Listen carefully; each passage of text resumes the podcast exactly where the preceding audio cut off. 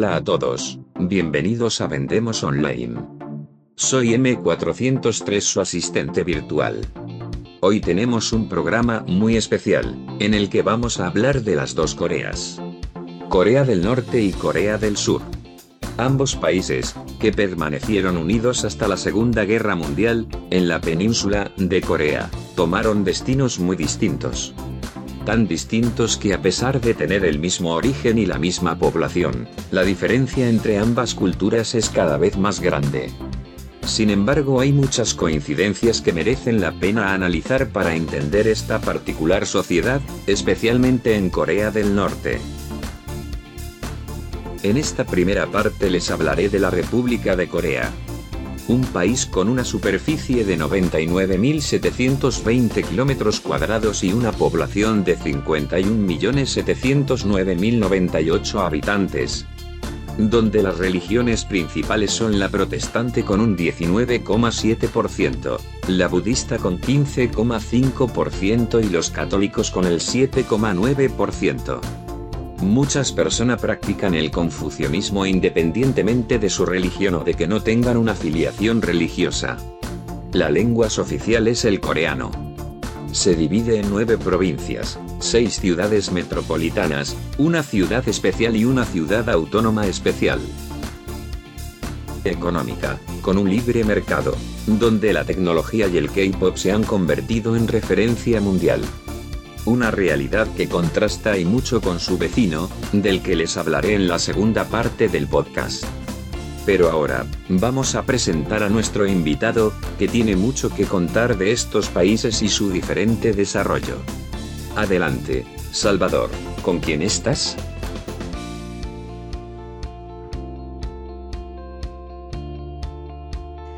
Hola a todos, bienvenidos a un programa más de Vendemos Online. Hoy tenemos a un gran invitado, a Gabriel Choi, que bueno, eh, él es un especialista en Corea del Norte, lleva muchísimos años eh, investigando y analizando todo lo que pasa allí. Eh, tiene de hecho un podcast que ahora recomendamos y, y nos comentará él todo sobre él. Y vamos a hacer una charla hoy referente a las dos Coreas, ¿no? Porque no me gustaría separar todo lo que ha sido ese proceso de, evolución histórica en los dos países que al final eh, tuvieron una división, eh, según entiendo después del tema del, bloque soviético. Y sí que me gustaría, después de la guerra de Corea, claro, eh, sí que me gustaría pues que la comentamos juntos y creo que Gabriel pues es una persona más que autorizada. Gabriel, lo primero, muchísimas gracias por, aceptar la invitación y estás aquí en tu casa.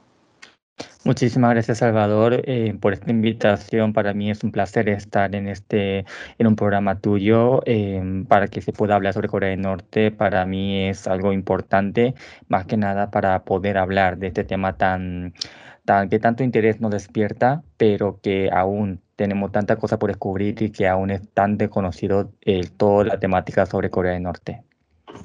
Gabriel, realmente tú eh, naciste en, Paraguay, ¿no? Sí, efectivamente, nací en Paraguay hace 33 años. Pero bueno, eres de origen de primera ascendencia surcoreano, ¿no? O sea, que conoces muy bien todo lo que es la península y en concreto Corea del Sur, pues bueno, eh, has estado ahí mucho tiempo también y, conoces también bastante bien cómo es un poco la cultura coreana en general. Sí, porque lo, eh, Paraguay tiene esa, esa, esa característica especial que yo cuando era muy pequeño, pues los padres coreanos que vivían ahí, que eran muchísimos, porque 5.000 en un país tan lejano como Paraguay era mucho, y lo que hacían los padres era llevar a los, a los hijos yo, mis hermanos, todos, pues a la, al Colegio Coreano de Paraguay. Y de hecho, eh, yo para cursar la educación primaria y secundaria en un colegio de habla hispana y también coger otra mochila y luego ir a un colegio enteramente coreano de lunes a viernes como, como si fuera una clase normal, pero de en cuatro horas diarias. Y eso, eso fue eh, clave para poder aprender, saber hablar bien el coreano. Y sin, sin ese idioma yo no pudiera haber investigado así en profundidad sobre Corea del Norte y creo que es un aspecto de mi infancia y de mi parte de mi juventud que agradezco muchísimo porque sin eso yo quizá no pudiera haber hecho esta entrevista y no pudiera haber hecho este trabajo de investigación que llevo más de 10 años investigándolo. De hecho, eh, bueno, tu formación académica, que, creo que a nivel universitario pues se centra más en España, ¿no? Eh, está muy orientada al tema de los derechos humanos, ¿no? Y un poco al tema de la justicia internacional y todos estos eh, fenómenos que ocurren un poco alrededor del mundo, que ha centrado mucho en, en la parte de Corea del Norte, ¿no? Claro, porque Corea del Norte, hasta que cursé el bachillerato y cuando empezaba a estudiar en la universidad era un país que, que seguía siendo lejano a pesar de que hablaba el mismo idioma, a pesar de, esos pequeños cambios dialécticos. Pero cuando en el cuarto de la, de la carrera aprendí una asignatura maravillosa, creo que esa asignatura, asignatura ha sido clave para mí para poder hacer lo que, lo que hago ahora mismo, que se llama práctica de antropología social. Y básicamente se trataba de entrevistar a personas interesantes de un pueblo que resido yo. Y el pueblo que resido yo actualmente aquí en la comunidad valenciana se llama el Puig. En el Puig tuve que eh, entrevistar a un hombre de avanzada edad que básicamente era uno, uno, uno, de los hombres más ilustres de ese pueblo y esa experiencia de entrevistarle, de hacer trabajo en, trabajo en campo eh, con ese hombre sentado, con toda la amabilidad de ese, de ese hombre, pues ha sido como un despertar para mí y creo que me fascinó ese, esa, esta técnica de entrevista en profundidad a personas y esa técnica lo he aplicado eh, actualmente con los, eh, con los con la temática norcoreana y también obviamente pues eh, investigando el caso de derechos humanos que es muy grave lo que pasa dentro de ese país en el máster y en doctorado que ahora mismo estoy básicamente en septiembre estaré en mi, en mi último año y tengo que entregar la tesis doctoral relacionado con ese con, la, con el tema de derechos humanos siguiendo un poco tu trayectoria ¿no? y un poco lo que has hecho, eh, a veces parece que se convierte un poco incluso en, en, obsesión, ¿no? El tema de Corea del Norte, lo digo porque tiene muchísimas aportaciones, creo que tiene, no sé si me equivoco, hasta tres libros, ¿no? Publicados. Sí, em, ha sido todo, em, a ver, parece un discurso obvio, pero ha sido realmente una casualidad, porque como yo durante nueve años he estado enseñando el idioma coreano aquí en Valencia, em, obviamente eh, había muchísima gente interesada, luego pues hacíamos, hacíamos pues fiestas relacionadas con la cultura coreana y pues conocí a mi jefa, que es la editora de, la editorial Taketombo Books, y le dije, pues claro, trabajaba para ella para traducciones varias con el, eh, coreano, y ella me propuso si tenía algún tipo de, porque solamente se enfocaba en Japón, pero pero también quería, digamos, abrir las puertas a la cultura coreana y me preguntó, me sugirió si había algún tipo de manuscrito sin, con libre derecho para poder publicarlo y poner en marcha. Entonces yo le dije que lo tengo ahí, pero que ya sabemos que en el mundo editorial publicar un libro era muy difícil. Entonces ella dijo, ah, pues mira, mándamelo, eh, yo te lo miro y a la semana siguiente ya estaba firmando mi contrato editorial. Y con, con, esa editorial he, publicado dos libros, los dos primeros libros, uno de La Marcha Infinita, que se trata básicamente de aplicar la técnica del entrevista en profundidad con los norcoreanos que entrevisté en Corea hace, hace ya siete años.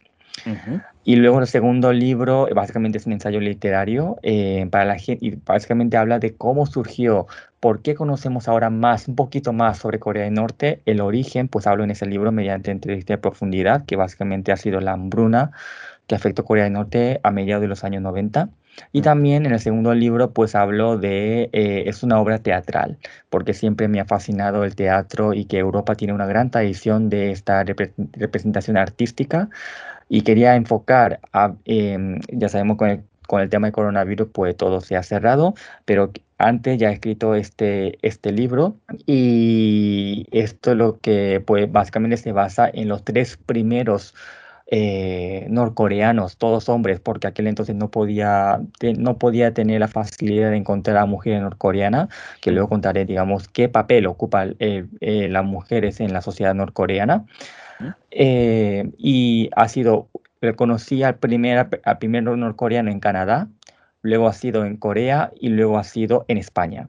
Del, del único hombre norcoreano que reside y que tiene el estatus de refugiado eh, validado por el gobierno de España. Y basando un poquito en, esa historia, pues escribí, digamos, eh, esto, obra de teatro, también con la aprobación de mi jefa, que siempre me apoya y agradezco de eso. Luego mi tercer libro ha sido con una compañera, compañera de proyecto Gema, que básicamente ha sido una ilustración porque ella es ilustradora y yo con mi texto, artículo periodístico y artículo de blogs, del blog que publicó también, eh, se llama El Diario de Corea del Norte, sobre cosas de Corea del Norte y entrevistas que he hecho, pues también se refleja en ese tercer libro que se ha publicado el año pasado.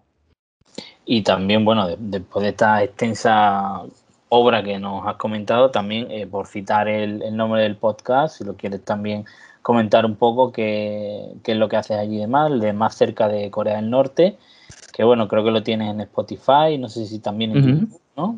Sí, em, está disponible en toda la plataforma posible em, de podcast, desde YouTube, Spreaker, em, Spotify, Evox, pero sobre todo en Spotify. en, eh, hablo básicamente, este, esta aventura de podcast comencé el, el, mayo de año pasado, en plena pandemia, cuando no, no, podíamos salir de casa. Y una cosa que me arrepiento es que ¿por qué no habré descubierto antes esta herramienta o por qué no he sido capaz de descubrir esto antes? Pero comencé esto Em, primero empecé con un móvil grabándolo, pero luego ya para mejorar el servicio a, para todos mis oyentes, que poco a poco va creciendo y es una cosa que agradezco muchísimo por el cariño que me dan los oyentes, porque me comentan luego en privado, por redes sociales, agradecen por ese descubrimiento gracias al podcast. Yo no digo que sea yo experto, eh, digamos, en totalidad, sino que yo también sigo investigando, ya que la bibliografía sobre las fuentes sobre Corea del Norte solamente está disponible en el idioma natal, que es el coreano. Entonces yo sigo investigando y pienso hacer hasta eh, durante mucho, mucho tiempo. Y efectivamente esta aventura comenzó en mejorar las herramientas, los micrófonos, de cómo, digamos, eh, transmitir el mensaje sobre Corea del Norte a los oyentes. Y está siendo una experiencia maravillosa. Y también, eh, Salvador, gracias por, por, descubrir este podcast y, y así es como estamos en esta entrevista. Desde luego, además eh, lo recomiendo encarecidamente porque todo el que quiera aprender cosas de Corea del Norte, creo que aquí puede, puede aprender muchas cosas. Es verdad que ya hoy en día, pues es verdad que hay muchos documentales, mucha infografía, pero mm siempre se descubre algo nuevo, creo, en este tipo de... Sí, lo que pasa es que los documentales que hemos visto, de hecho, algunos con Antena 3 en Tierra Hostil, que se, que se transmitió en 2015, también he colaborado con ellos desde Corea, em, la, la, la pena que me da básicamente la eh, yo entiendo el trabajo que hacen los periodistas, la investigación que hace, pero siempre se enfoca en la capital norcoreana, en la maravillosa arquitectura que ellos transmiten. Ya que ya, saben, pero no es culpa de los periodistas, porque, eh, porque los periodistas quieren descubrir más cosas, pero el régimen norcoreano no lo deja.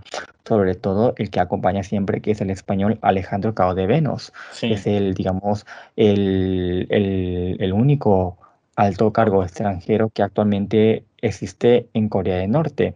Y claro, ese hombre pues da, entre comillas, esa aprobación para que se pueda grabar zonas de Corea del Norte, pero yo en mi podcast pues un poquito me alejo de, esa, de esos documentales. Eh, no digo que no sea, digamos, eh, de mala calidad para nada, porque cada uno pues hace lo que puede, porque es un país tan cerrado que no se puede hacer más cosas. Pero yo al conocer el coreano, y también porque investigo esto más de 10 años y también porque, porque muchísima, porque, porque he entrevistado el otro lado del régimen norcoreano, que es el aspecto de derechos humanos, el aspecto cotidiano, que no se conoce aún. Em, eso es lo que yo intento transmitir, eh, digamos, varias veces cada semana y, y la valoración que tienen los oyentes eso es lo que más a mí me hace, digamos, me pone muy alegre y muy contento. Perfecto. Bueno, de todas maneras dejaremos la referencia. Eh, pero bueno, por empezar un poco con, lo, realmente importante, eh, vamos a hablar un poco inicialmente de Corea del Sur, porque bueno, al fin de cuentas es un país mucho bueno, mucho más abierto, es un país abierto, ¿no? Por el caso de Corea que no, del Norte que sí, claro, porque Corea del Sur ya sabemos que desde los años 80 pues, hubo un movimiento democrático y esa, ese movimiento del ciudadano de la, por la democracia pues originó de que Corea del Sur se pudiera ser uno de los países más avanzados económicamente y también de que la gente pueda vivir bajo la democracia a pesar de sus de sus errores que se cometen, porque ya sabemos que los seres humanos cometemos errores siempre. Y, y también, em, también porque es un país que, a contrario de Corea del Norte, pues se puede viajar de forma libre. Ahora mismo no, porque ahora el tema de la pandemia afecta a nivel mundial.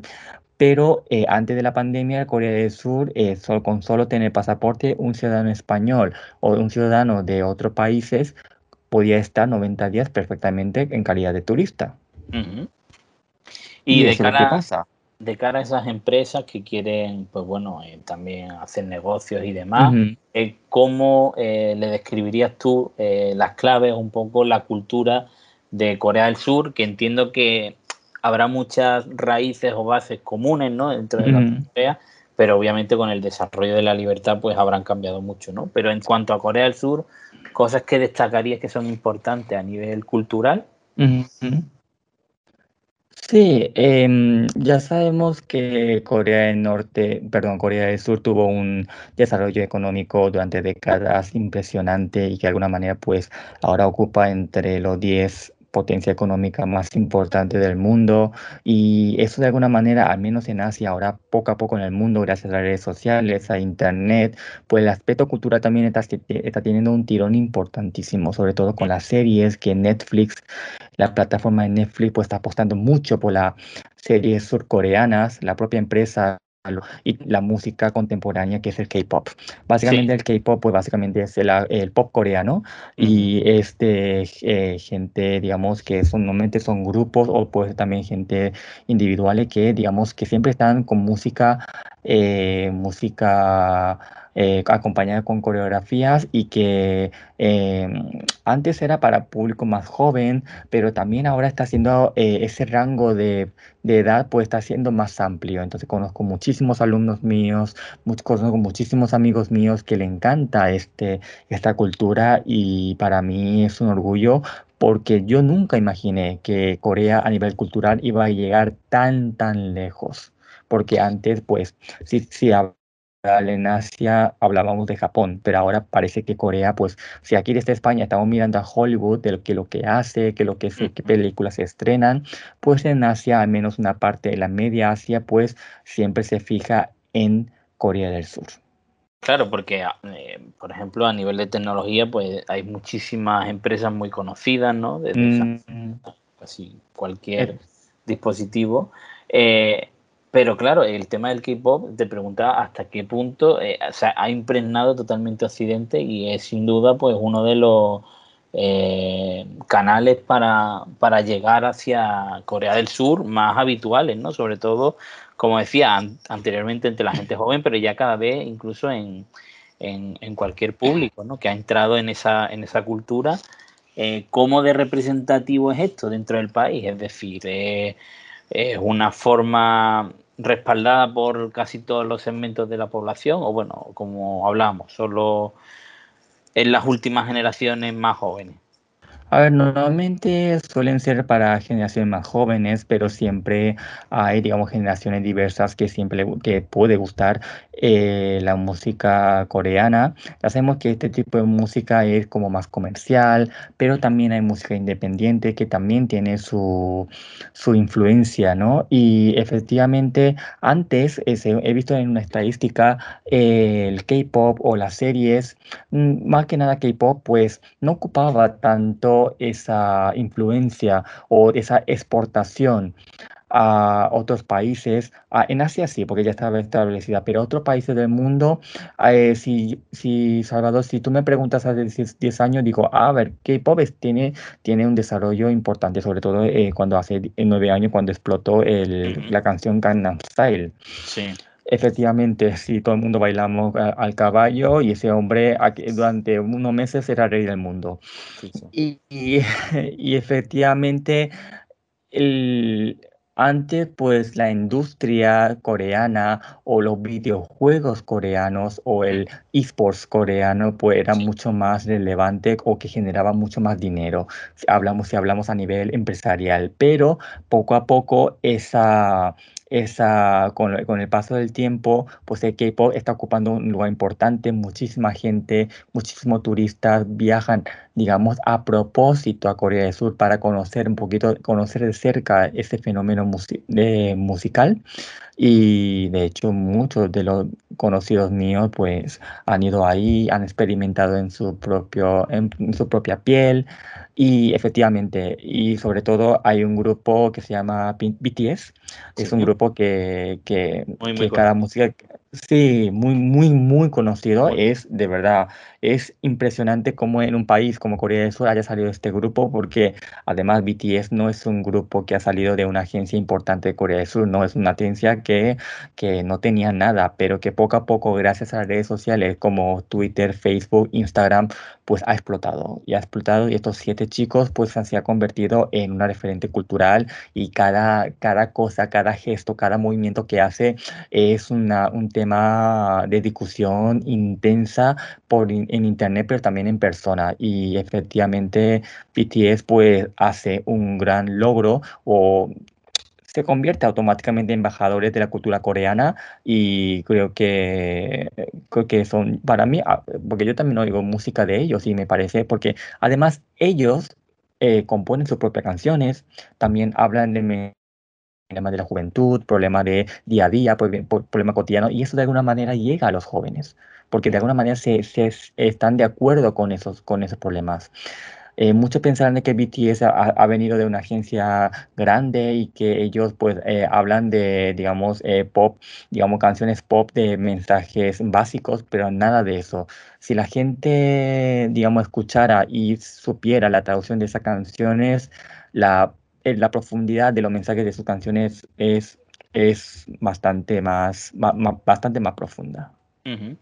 Eh, pero bueno, lo que te intentaba también un poco preguntar era si esto a nivel de ocio y demás eh, es muy mm. habitual. Quiero decir, el tema del karaoke, eh, sabemos que por ejemplo en muchos países asiáticos es prácticamente una constante dentro del ocio, ¿no? Incluso creo que eh, ya hablaremos en Corea del Norte, pero creo que eh, eh, a su manera, ¿no? El tema del karaoke también es, digamos, un elemento de ocio dentro de lo que se permita bastante común. Entonces, en el caso de Corea del Sur es algo habitual también el tema de que los jóvenes y la gente no tan joven en su ocio vayan a locales para temas de karaoke, el tema de la música y demás.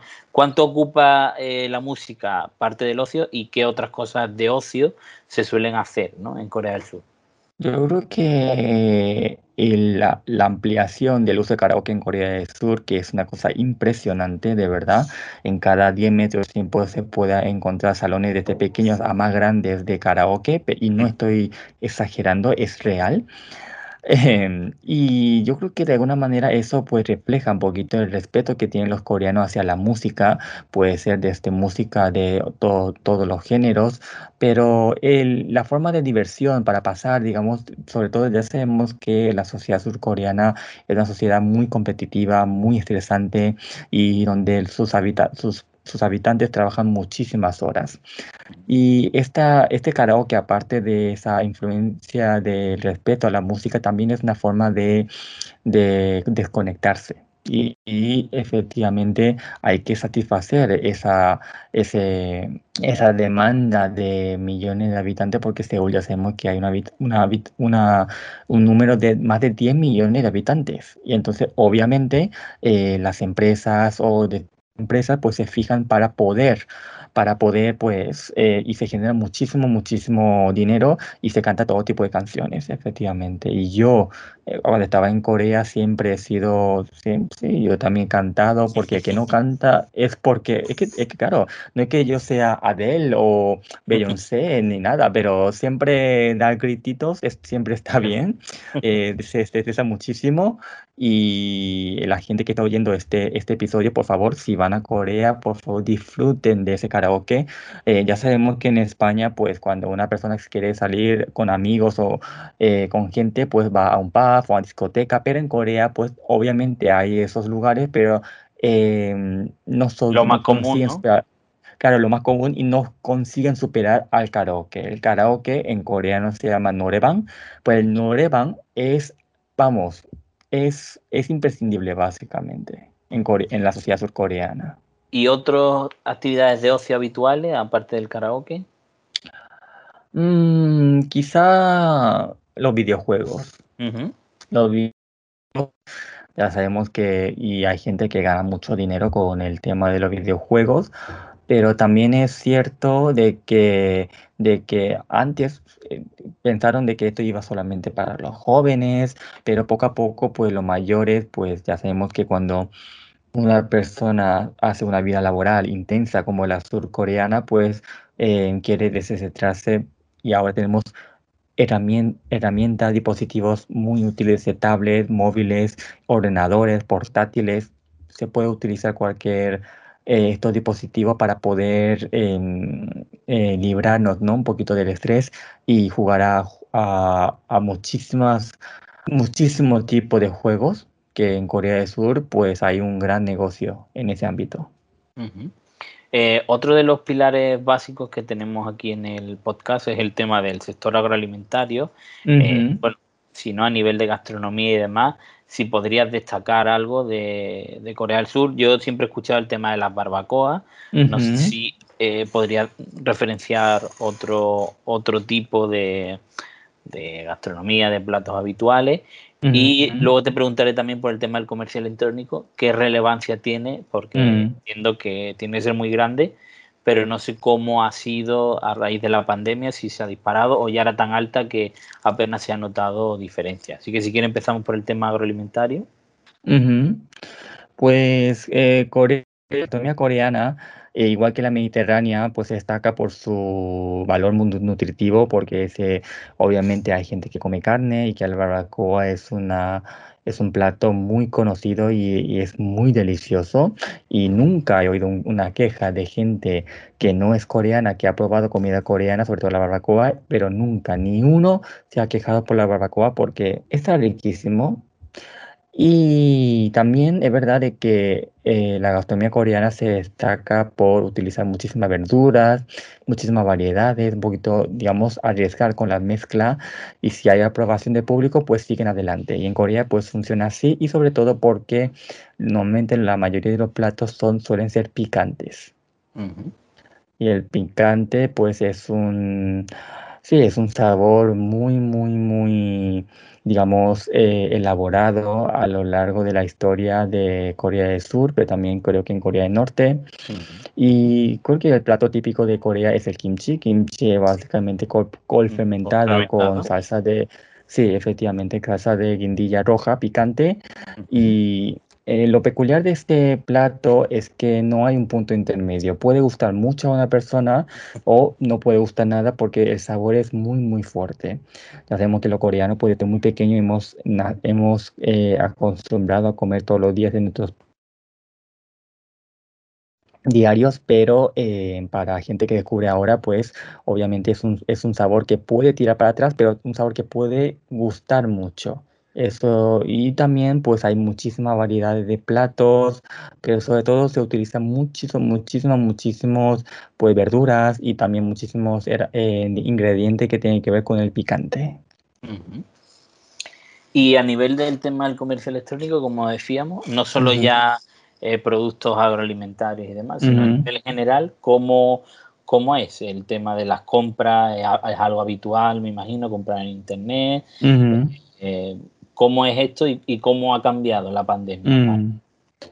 Eh, lo más característico de los comercios electrónicos coreanos es que hay una, si comparamos con Japón, que ahora mismo está celebrando los Juegos Olímpicos ahí, pues en Japón hasta el día de hoy eh, no se utilizaba digamos, la el tarjeta de débito o de crédito.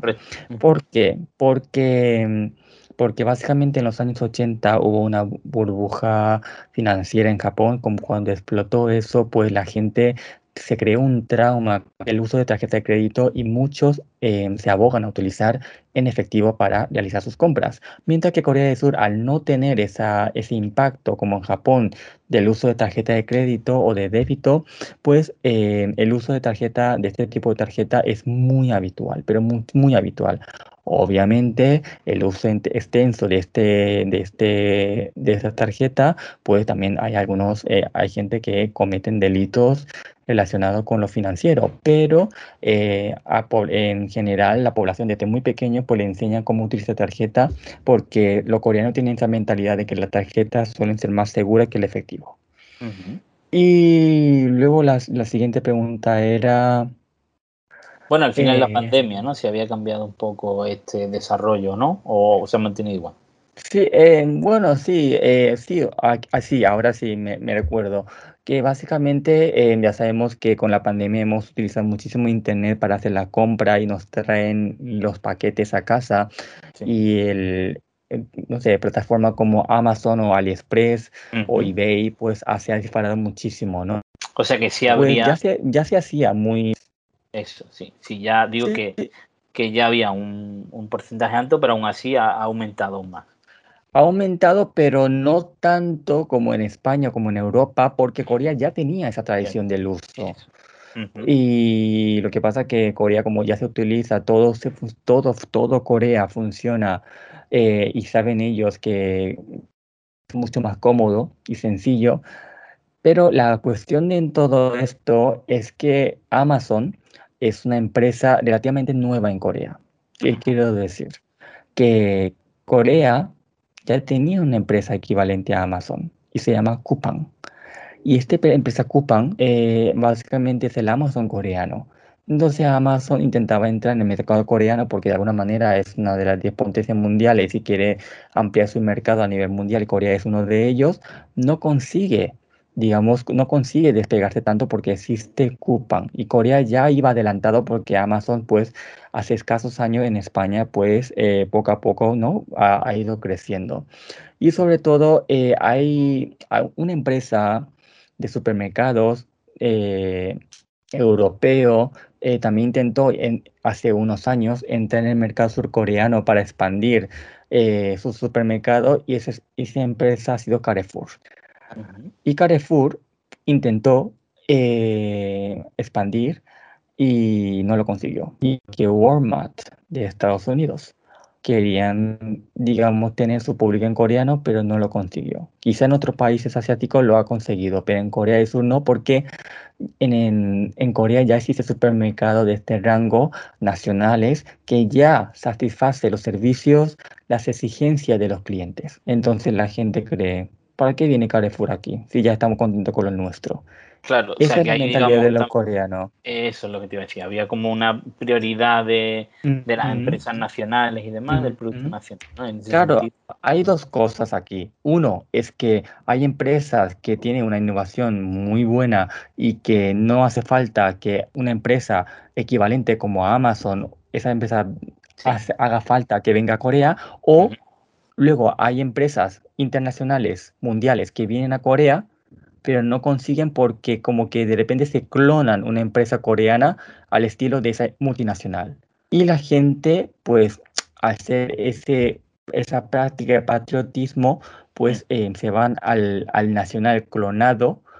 Y luego esa empresa que quería probar suerte en Corea del Sur, pues se rinden y se van de, del país. Pues hay ese dos tipos de, de estrategia, ¿no? De la, del consumo de la ciudadanía surcoreana.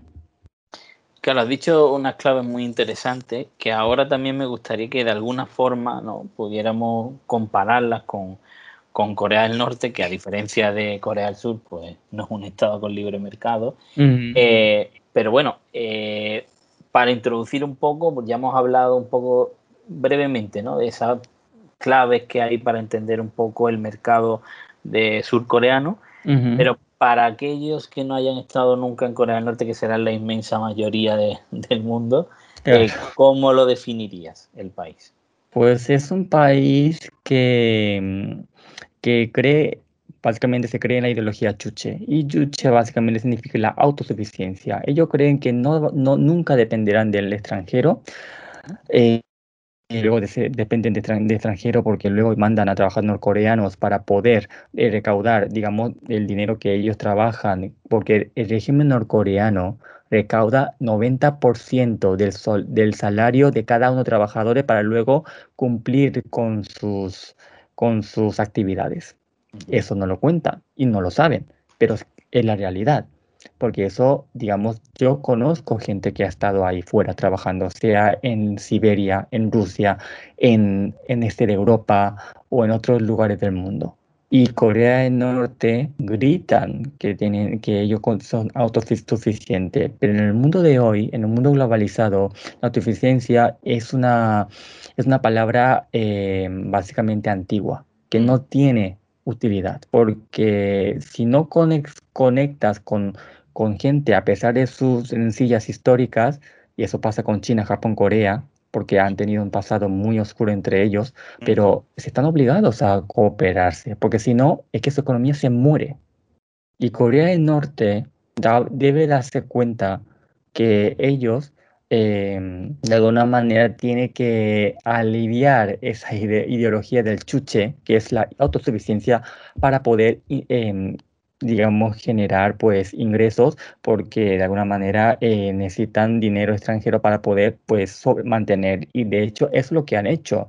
Lo que pasa es que a su público no lo dicen, de que ellos siguen siendo autosuficientes, siempre maniobran eh, estrategias para poder atraer la inversión extranjera, pero siempre de forma silenciosa. Y una de ellas es básicamente un viaje guiado que se puede ir a Corea del Norte eh, em, durante 10 días, pero siempre no se puede salir más allá de Pyongyang, que es la capital de Corea del Norte. Mm. Y de lo que yo he oído, hay que pagar un precio de 2.500 euros. Pero ese viaje, digamos, estaría abierto a, mm cualquier persona o obviamente ya se le va a hacer un estudio de pues alguna declaración que haya hecho o en este sentido en los últimos años por lo menos se ha abierto un poco para lo que sea el tour, el tour turístico, entendiendo. Los únicos ciudadanos que están prohibidos que entrar a Corea del Norte son los surcoreanos. Ni siquiera de Estados Unidos, ¿no? Estados Unidos sí que se puede entrar, pero como que tienen que garantizar de que no van a cometer ningún acto que, que, desafíe a la nación de Corea del Norte.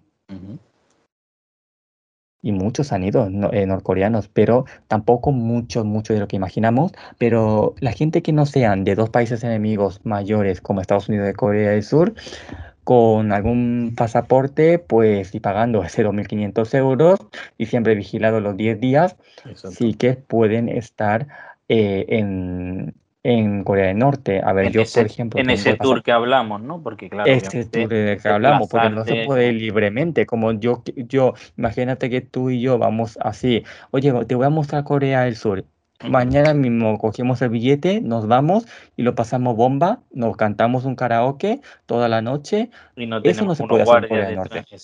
No. O sea, tú puedes ir libre en Corea del Sur donde quieras. Además, Corea del Sur, el Seúl, es una ciudad más segura del mundo. Tú dejas el móvil en una mesa de un restaurante, vas al baño un momento y nadie te lo roba. Sí, sí, sí para que imagine, para que imagináis cómo es, digamos, eh, la gran diferencia entre los dos países. Otra cosa que quería preguntarte y es el papel de China, pues lo has comentado antes, el papel de China que tiene eh, en Corea del Norte, porque claro, eh, mm. cuesta, cuesta entender que un país, como tú dices, que están tan desconectados en mm. las relaciones políticas y comerciales con mm. el resto del mundo, llega a sobrevivir hoy en día, ¿no?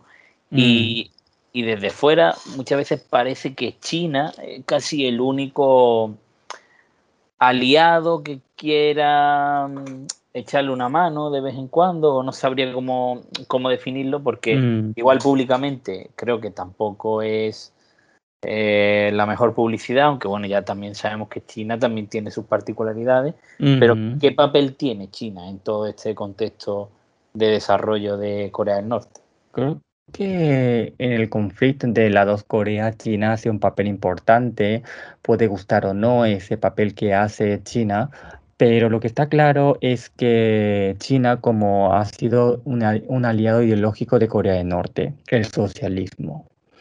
Y puede ser que, pero China ya sabemos que después de la muerte de Mao Zedong en 1976, Mm, pues con la reforma económica de Deng Xiaoping, pues básicamente se ha poco a poco abierto el mundo, porque si no hubiera hecho eso Deng Xiaoping, China hubiera tenido otra hambruna impresionante y mu- hubiera muerto millones, pero decenas de millones, sin exagerar.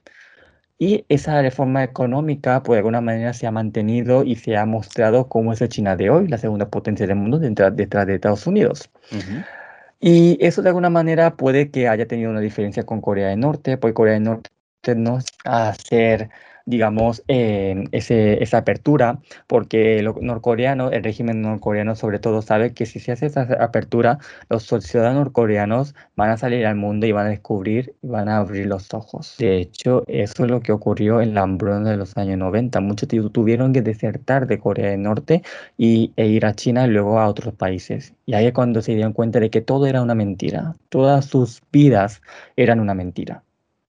Y, y China, obviamente, ya sabemos que hay limitaciones a sus ciudad- con sus ciudadanos y que existe una censura, pero comparado con Corea del Norte, pues hay un poquito más de libertad, un poquito de movimiento, sin ningún tipo de vigilancia tan extrema que pasa con Corea del Norte. ujú. Y también con los años, como Corea del Norte ha tenido muchos problemas con la comunidad internacional, con el lanzamiento de los misiles, que se duda de cuál sería su objetivo, pues eso de alguna manera, pues como miembro del Consejo de Seguridad de las Naciones Unidas, China pues tenía que tomar acciones. Eh, China pues era como, era como, como un hermano mayor que tenía que decir las cosas claras a su hermano menor travieso que es Corea del Norte. Y efectivamente eso es lo que ha sido posible para que, eh, a pesar de que la ideología se mantiene y hay, digamos, eh, esa cordialidad, pero la, la, la, la relación entre dos países se ha friccionado mucho desde, desde la firma del armisticio y de cuando China ayudó a Corea del Norte en la guerra de Corea desde 50 a 53. Claro, por eso te decía, porque no sé hasta qué punto eh, eh, con el tiempo se ha convertido esa relación, como dices, de hermanos, ¿no? Hermano Mm. mayor, hermano, en, en ya una molestia, incluso para China, porque incluso a nivel de relaciones le, le pueda condicionar. De hecho, Mm. hablábamos en su momento que también me gustaría que hiciera una valoración sobre, bueno, eh, no voy a decir personaje porque tengo una connotación negativa, pero de, hablamos de Alejandro de Venus, ¿no? Eh, que decía ¿no? que precisamente nunca ha sido muy, muy bondadoso en las descripciones de China y siempre ha comentado cómo se ha vendido al, al capital. ¿no? Entonces, Ya, pero gracias a ese eh, que Sí. se ha vendido al capitalismo, mucha gente pudo vivir. claro, No no, digo que el capitalismo eh, sea el bien absoluto, porque el capitalismo tiene muchas cosas que hay que eh, arreglarse para mejorar las condiciones de vida de la gente. Pero que diga un hombre que vive en España seis meses de su vida cada año y que, y que vive plenamente en un capitalismo, entre comillas, y que luego, eh, digamos, critique el capitalismo chino, yo creo que ese hombre no sé si quiere entender cómo funciona el mundo actual o básicamente porque es un ignorante. Eso es el, pro- el gran problema, de que mucha gente no es capaz de entender la realidad cuando la realidad es solamente ver, eh, salir fuera y ver cómo funciona el mundo. Ya Mm. está.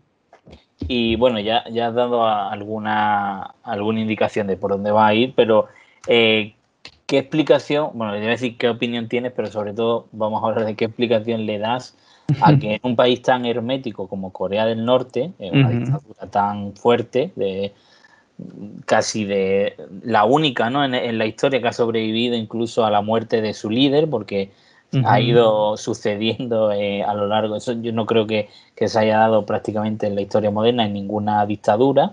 Eh, Incluso Cuba. que también es otro país socialista, pues intentó, claro, Fidel creo que no tuvo hijos, si no me equivoco, sucedió su hijo Raúl, eh, su hermano Raúl, y luego ahora como Raúl creo que no tiene hijos tampoco, pues ahora pues de lo que ocurrió hace unos días de vueltas en Cuba, no sé cómo se llama este hombre, pues, pues eso, entonces, claro, porque como no tienen descendencia los líderes cubanos, pues obviamente eso no pudo celebrarse, pero Corea del Norte, como tiene esa prioridad de que sí que si se quiere mantener ese régimen tan peculiar, hay que tener hijos.